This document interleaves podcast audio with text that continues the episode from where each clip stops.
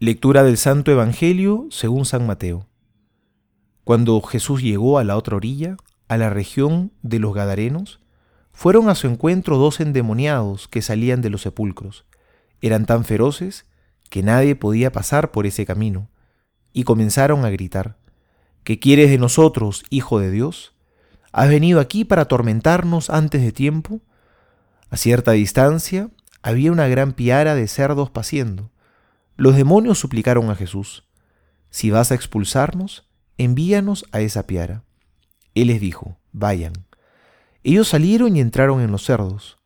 Estos se precipitaron al mar desde lo alto del acantilado y se ahogaron. Los cuidadores huyeron y fueron a la ciudad para llevar la noticia de todo lo que había sucedido con los endemoniados. Toda la ciudad salió al encuentro de Jesús, y al verlo, le rogaron que se fuera de su territorio. Palabra del Señor, gloria a ti, Señor Jesús.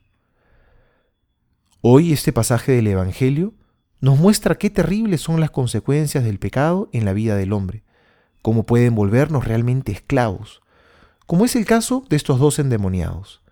Vivían en un cementerio, en la oscuridad. Incluso dice el Evangelio paralelo que los habían encadenado. Esas son las consecuencias del pecado, nos encadenan, nos vuelven esclavos, nos hacen vivir en la oscuridad, como si fuéramos muertos. El pecado es verdaderamente una esclavitud que nos oprime y que vamos permitiendo que tenga un protagonismo en nosotros.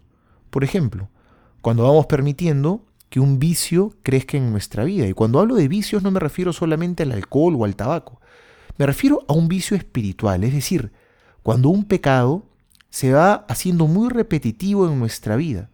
Y por esa constante reiteración y por la falta de lucha y la falta de hacerle resistencia, se va formando un mal hábito en nuestra vida.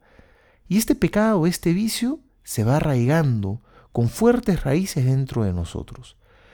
Así, el maligno entra en nuestra vida y nos va desviando. Pero lo más terrible es el caso de los habitantes de la zona, que ven a Jesús que ven que es capaz de expulsar el mal, que es el que vence al maligno, pero aún así le piden que se vaya, porque perdieron sus bienes materiales, que eran los cerdos.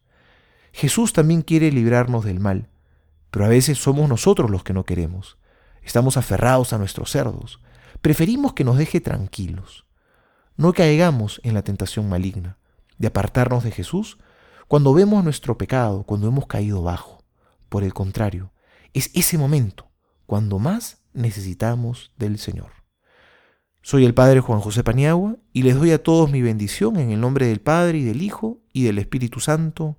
Amén.